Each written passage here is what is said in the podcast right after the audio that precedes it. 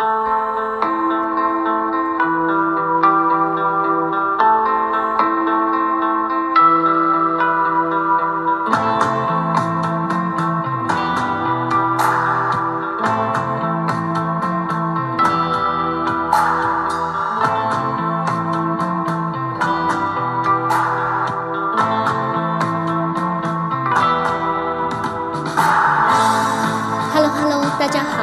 这里是黑瞳星月，我是黑瞳。过去的一周，大家都过得好吗？上周有天秤座的新月伴随着日食，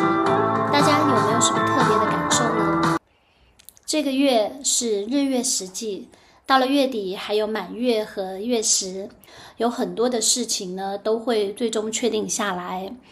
有一些呢，呃，面临了一些彻底的清洗，因为日月食的影响啊。那也有一些呢，会出现一些呃跟之前相反的发展方向。所以呢，二零二三年剩下的时间里面呢，这是最重要的一一个月啊。前面的种种呢，可能都是铺垫和预演，啊，现在到了最关键的时候。那么这一周呢，我们还是继续上周的话题。啊，再聊一聊再见爱人。我们上周说了季焕博和王诗晴这一对的情况，呃，而在上周后续的节目里呢，我也看到特别有意思的是，老季呢在听到傅首尔跟。他说的王诗晴在背后承认说，啊，没有他就没有今天的王诗晴。之后呢，他似乎是如释重负，好像获得了巨大的肯定。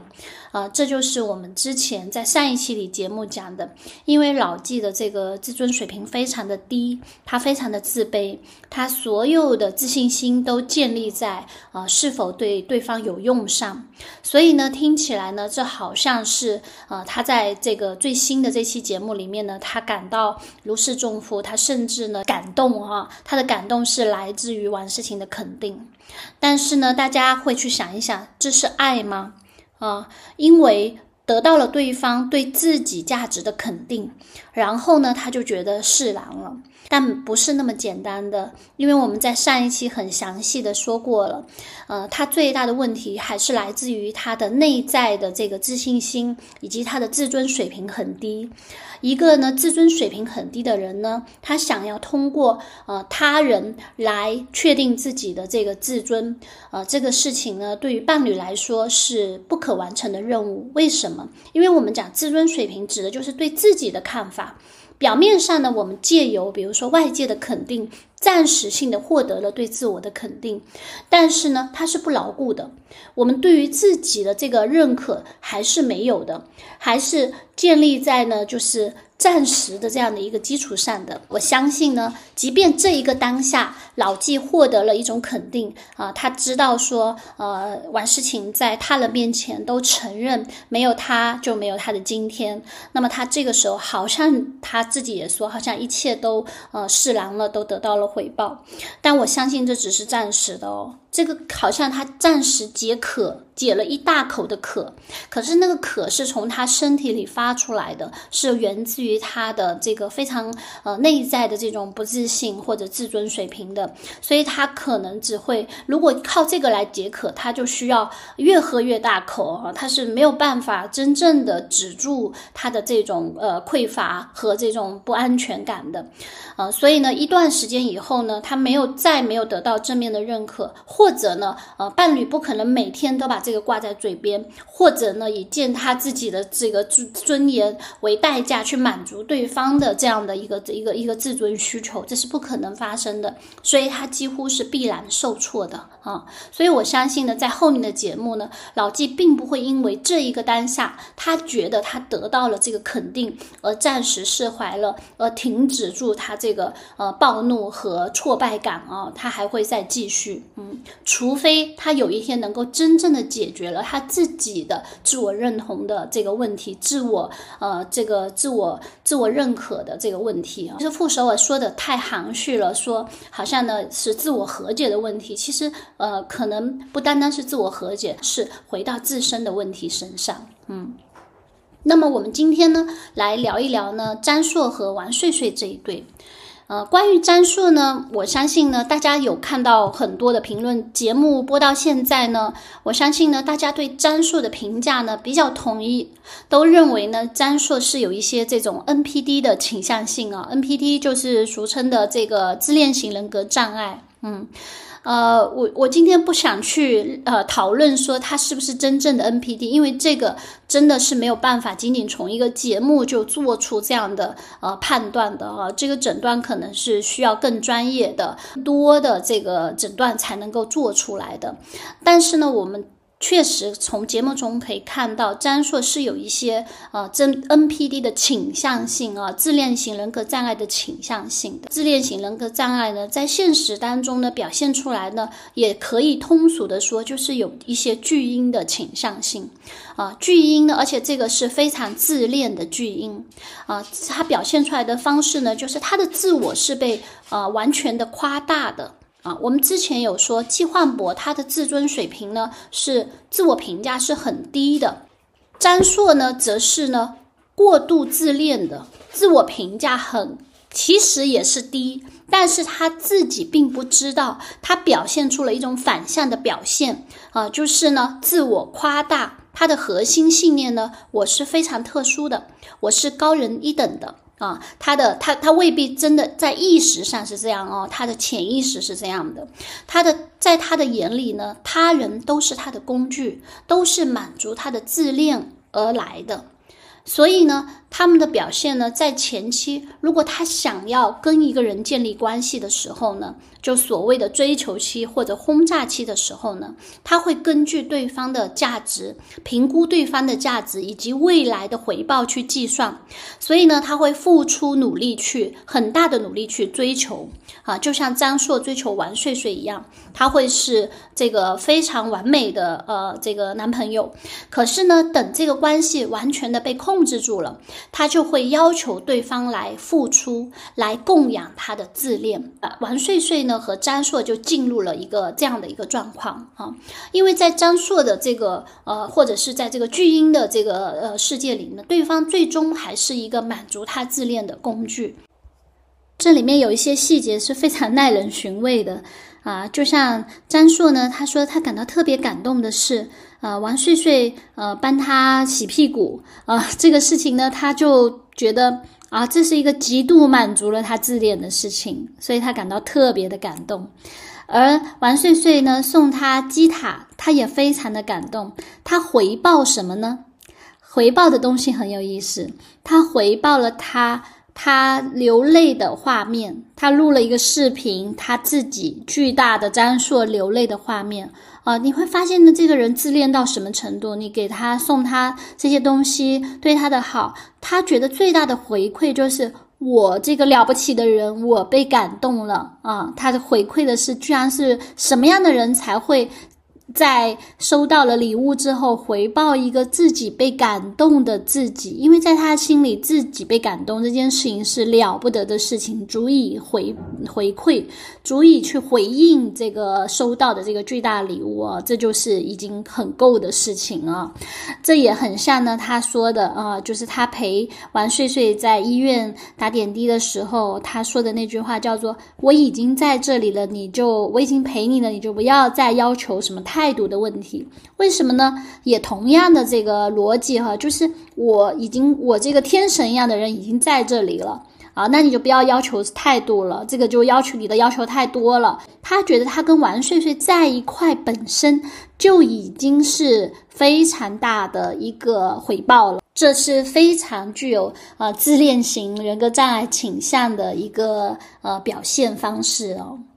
那么什么样的人是怎么会形成这样的状况呢？那事实上呢，这样的巨婴式的这样的呃人，尤其是男性呢，在我们现在的这个生活当中是非常多的。这当然跟我们的这个呃，我我们我们的一些教育目前当下的一些状况是有关的，也跟独生子女以及我们这种父权制下面对于呃男孩的这种过度的宠爱是有关系的。有非常多的男男孩都是在呃家庭的这种极大的庇护下长大。不仅庇护哦，而且呢，会过度的夸大他们的独特性，给予他们，他们并没有，或者是高于他们实际状况的一些夸奖以及评价啊，他们其实对于自己究竟是怎么样是缺乏认知的，整个世界呢都是围绕着他，就是我们通常说的啊，一只小皇帝长大的这样的一代是特别容易变成巨婴的，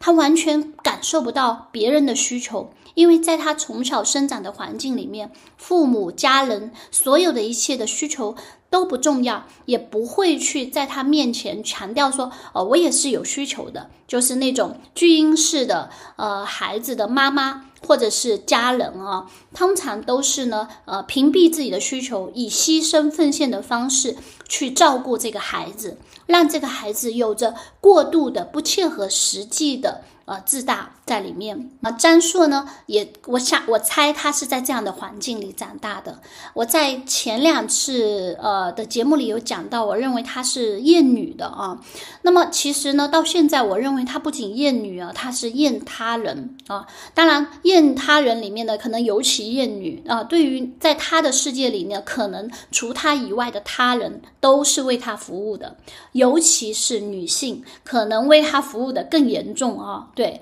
所以呢，他可能是格外厌女的，但是呢，他的这个自恋型倾向导致他对于他人的需求是没有感觉的。这样的状况下呢，他是也是缺乏这种同理心的。呃，大家也可想而知，这样的男生和面，他们的父母亲从来不去披露自己的需求，从来都是牺牲自己的需求，或者呢，都是跟这个孩子说没关系，我的不重要，你的最重要。那么大家想象一下，这样长大的呃孩子会变成什么样子？他当然不觉得他人是有需求的。当他人说需求的时候，他可能也已经习惯了漠视那个需求，而自己的需求呢的这个呃层级呢是比别人更高的啊，别人来满足他变成了一个自然而然的状况。今天呢，我。重点不是想讨论张硕哦，因为关于张硕的这个 NPD 的倾向性或者巨婴的这个，我相信可能是啊这一次的再见爱人里面呢，大家最有共识的一点。我想讨论的是在这个关系里面的另外一部分，关于王睡睡。从节目的一开始就关注到这个这个问题是，为什么王睡睡一直处在这样受损的状况里面这么长的时间？这是为什么呢？我们来看一下王睡睡在这段关系里的状况是什么？他非常的聪明敏捷啊，呃，伶牙俐齿啊，但是呢，他有一种很大的脆弱性，他不断的控诉，他提出需求没有被满足，然后呢，又持续的失望，失望了之后呢，他就更加的生气，甚至呢，进入了一种呢有点歇斯底里的状况。在心理学里面呢，有一句话叫做“所有歇斯底里都是历史性的”。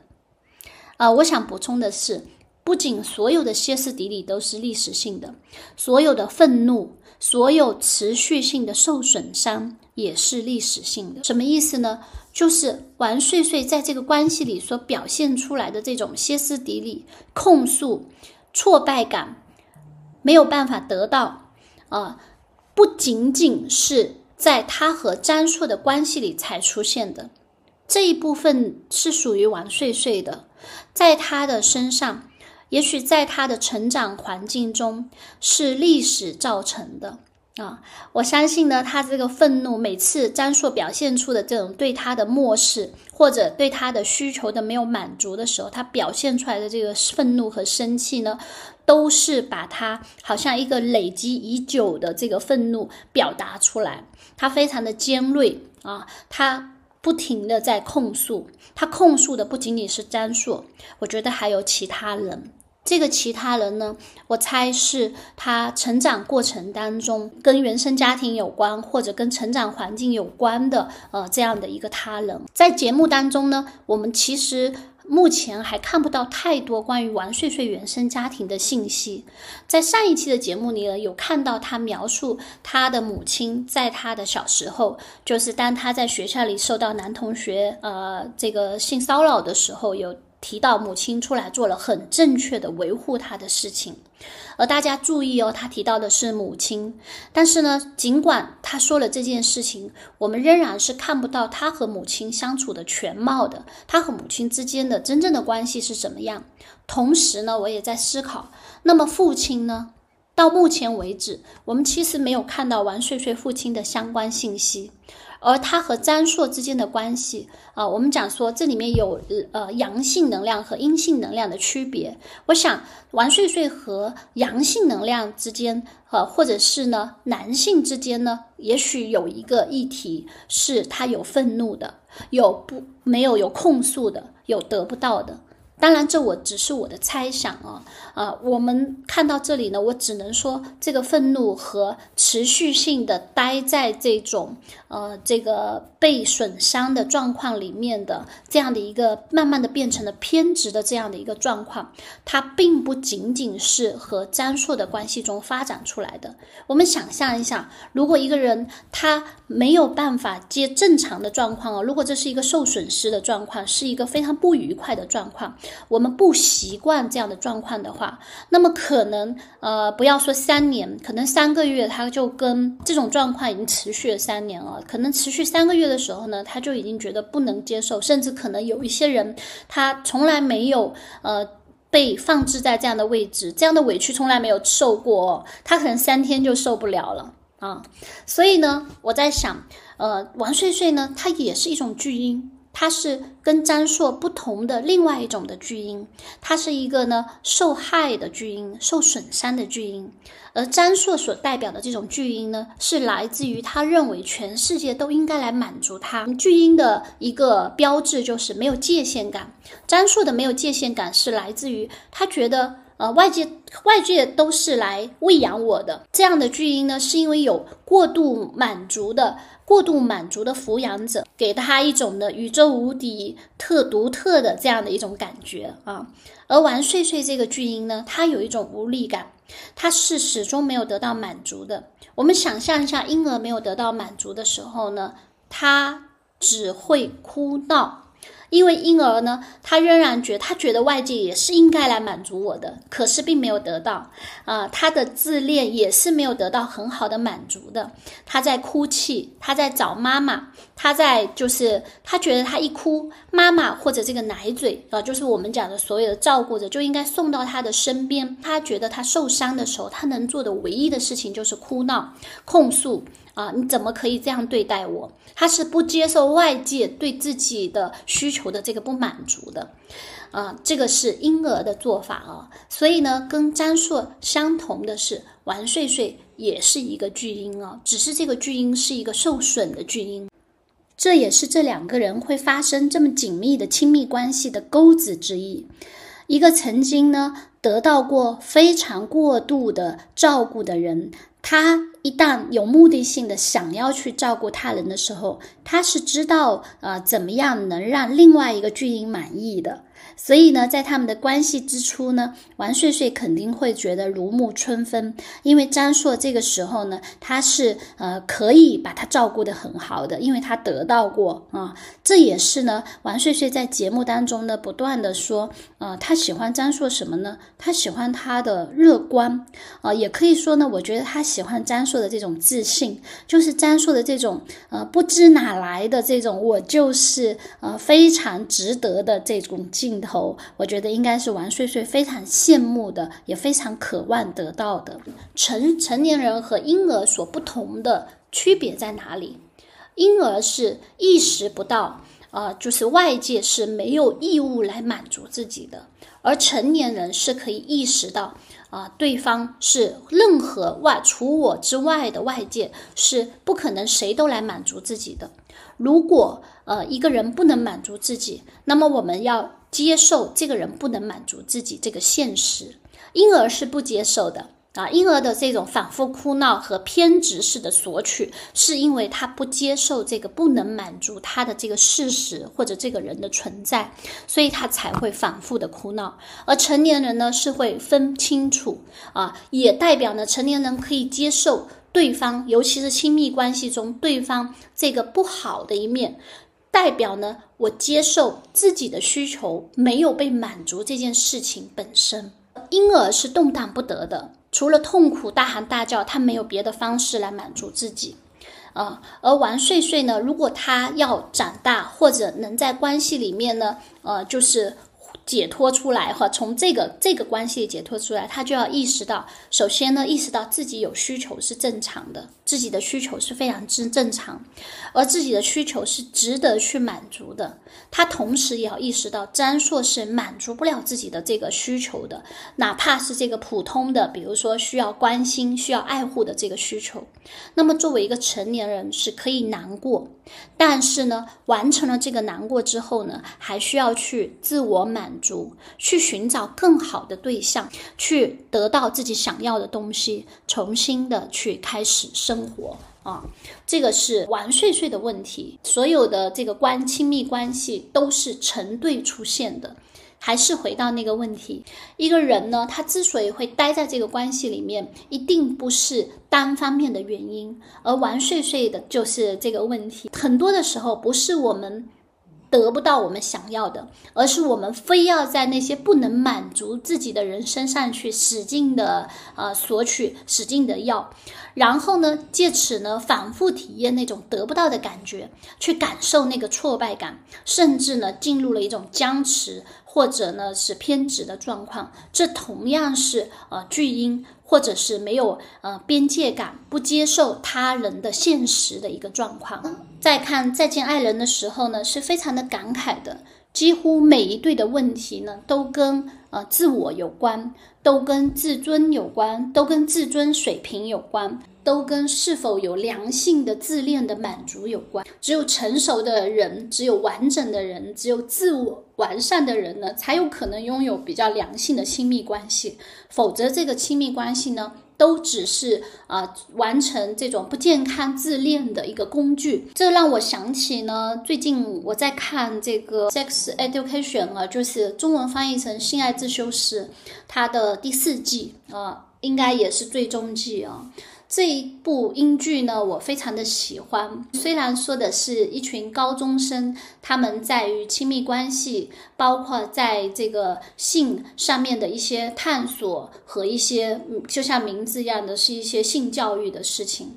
但是呢，看的时候我非常的感慨啊！我认为不仅适合中学生，而且非常适合成年人。尤其是呃，我觉得我们所身处的这个环境，我们的成年人太需太缺乏这个，不仅是性教育，也缺乏关系教育。而关系教育、亲密关系的教育的背后呢，更多的是自我成长的问题。这套英剧里面呢。表面上看呢，是在讨论这个性教育。其实每一个故事，每一季呢，都甚至里面的每一个人物呢，都在讲努力和寻找自我的关系。与其说它是一个跟性。和亲密关系教育有关的这个剧集，不如说它是一群高中生在努努力的呃寻找并完整自我的一个过程。其实我会发现，我们所身处的这个社会呢，其实有很多人在亲密关系上面的发展程度一点都不会比这群中学生呃发展的更好，甚至呢，就是我我觉得跟这些中学生的水平是相当，甚至还是不如这些中学生的。那有几点。我觉得呃非常简单，但是非常值得学习和借鉴的是，第一，他们非常注重自我的感受。有时候有的关系里面，对方呃表现出了巨大的为你好牺牲性、奉献性，甚至以你为中心，可是仍然在这些青少年身上呢，当他们觉得自己的感受不舒服、不自在，或者仅仅是我不再像我自己的时候呢，他们就会提出我要去呃终止这个关系，或者是呢。分开一段时间啊，他们对自我感受的这个重视是非常的好的，非常的重要的。这也是我们在呃学习、成长和完善自我，并且在发展亲密关系中特别重要的一点。那么第二点呢，就是在这个呃性爱自修室的这个里面，这这个剧集里面呢，我们会看到呢，就尊重他人这一点啊，是非常的被强调的啊。无论是呃在发展关系的意愿上，包括性意愿上，包括亲密意愿上。包括说交往的这个具体步骤，包括说生活中的这种具体相处中，对于他人的尊重是不断的被提及的一点。当然，我们会知道，有了第一点的这种对自我感受的这种尊重，我们也就容易理解对他人的需求和他人感受的这个尊重，这个是一套的。而在我们这些呃有问题的亲密关系里，经常出现的状况就是呢，我们对自我感受的这种尊重和重视是不够的，对他人的感受和需求的这个尊重和重视，也就是不够的啊。所以呢，我会觉得。这是一个非常棒的呃这个剧集，呃，推荐大家可以去看一看。不仅适合青少年看，更适合成年人看。呃，虽然是成年人，可是我会觉得我们身边的许许多多的朋友也好，或者我们的案例也好，就是每个人其实在这个性和爱以及关系，以及尤其是关于自我的认识，如何去寻找自我、完整自我、保有自我，如何去获得更健康的这个呃自我肯定，并且呢，在关关系里去保持这个自尊，上面呢是非常的欠缺的，是非常的需要学习的。而良好的亲密关系呢，是一定是建立在呃两个就是自我相对完整成熟的人之间的，否则其实都会沦为这个呃自恋不完整的自我的一种投射和工具化啊。所以呢，那是必然会产生出无尽的烦恼的。